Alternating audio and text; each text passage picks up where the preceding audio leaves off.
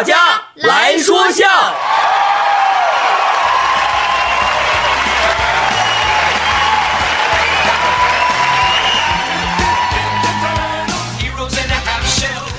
大家来说笑，我们来看听众朋友发来的段子啊。这个皮妈就说了，说海洋吃完饭呢就躺到沙发上也不动弹。杨妈就说了，饭后百步走，活到九十九啊，起来走走。他们杨哥想了想，懒洋洋的就说了，万一不走能活到一百多呢？我想试试。也有道理。然后徐阳就说了，说坐公交车啊，上来一个抱小孩的一个少妇。长得那叫漂亮，杨哥赶紧让座。完事小孩啊特别懂事，说谢谢叔叔。杨哥就说了，小朋友挺聪明，还懂礼貌。叔叔考考你啊，你一个人走丢了你怎么办？小孩就说了，找警察叔叔给妈妈打电话。杨哥又问了，哼哼，那你记住妈妈的电话了吗？小孩说幺五八幺零五三叉叉叉叉，这这背下来了。想想我都智慧吧，嗯。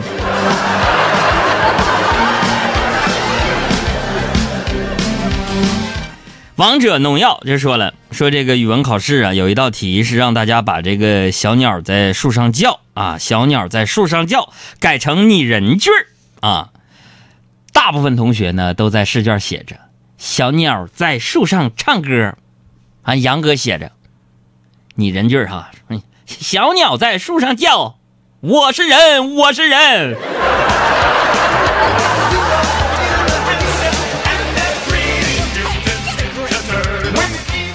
这齐博尔发了一个画面感极强的一个段子，说那个说那个晚上下班回家呀，经过一段漆黑的小路，路上窜出一个人影，拿着刀顶着海洋就说了：“抢劫！”杨哥灵机一动啊，说你哥你刀不错啊，我用我 iPhone 七给你换行不？劫匪答应了。等海洋接过刀的一瞬间，立刻对劫匪大喊：“你给我别动！小样还打劫我呢！”劫匪一愣，一愣啊，默默的掏出了枪。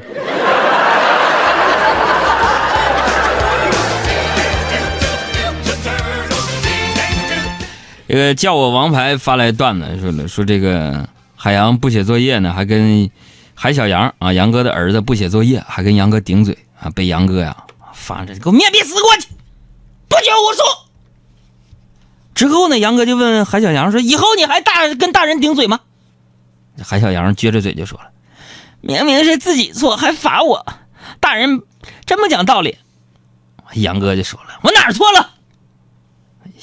杨哥儿子就说了：“你要生个傻孩子，还有人跟你顶嘴吗？你说。”我不完美的梦。你陪着我想不完美的勇气，你说再来看一下翻来段子的这个小福说了，说今天呢，这个杨嫂加班啊，吩咐杨哥接送孩子放学是吧？回家之后，儿子写完作业想玩会儿手机，杨哥就说了，你妈特别交代不许你玩手机啊。啊，儿子可怜巴巴的看着杨哥，杨哥就无奈的摇了摇头，儿子很生气就说了。啥玩意儿都听女人的，个大老爷们儿啥本事没有？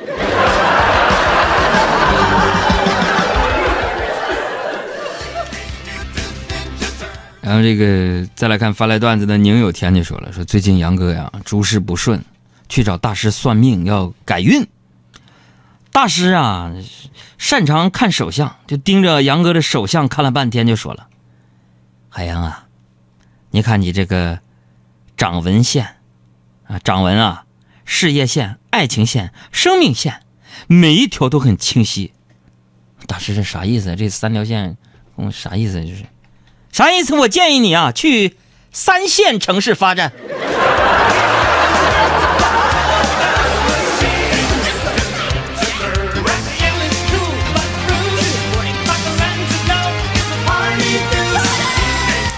这个欢迎大家手机里边有什么段子啊，都发过来啊。这个一二三就说了，说杨哥跟朋友去饭店吃饭，海洋帮大伙倒饮料，人比较多嘛，一大瓶饮料啊就会分光了。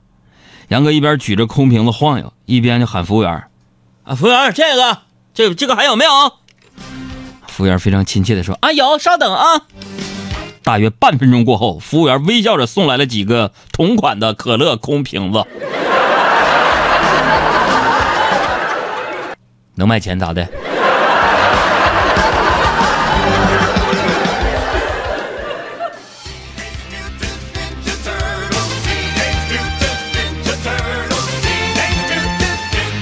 这个再来看一下这个大家的问题，收拾就说了，说女朋友下个月过生日，杨哥，我实在不知道送她什么礼物，她才会喜欢。你说，要不然我问问她。哎，弟儿啊，你是你问女朋友想要什么生日礼物，那她要的都是你可以承受的。真正想要的生日礼物说出来怕伤到你，别问了，按照你自己经济实力，可着最贵的来吧。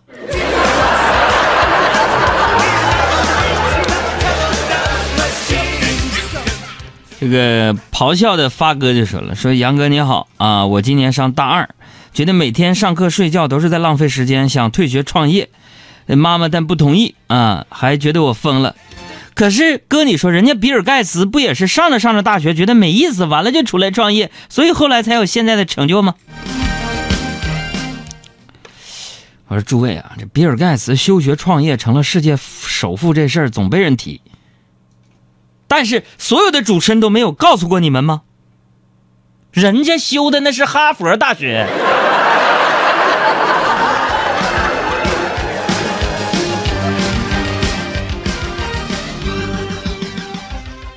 再来看一下这个，或者说了说杨啊，现在有这个情况，你帮我分析一下啊。我自己经营了一个公司，年收入过千万。最近我喜欢上一个男孩，我觉得他是我从来没有接触过的类型。虽然他欠了一屁股债，也没什么正经工作，但是啊，我有钱啊，对不对？那你说我要不要跟他在一起？他可能是青蛙王子在等着我的那个吻呢，对不对？姑娘，童话是什么？童话就是公主吻了一下青蛙，青蛙变成了英俊的王子，旁边的人一片祝福，说在一起，在一起。而咱们今天面对现实是啥？现实就是公主吻了一一一下青蛙，然后就可能会感染慢氏蝶弓绦虫病，你知道吧？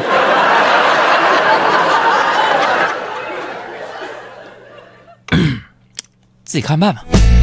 你说过牵了手就算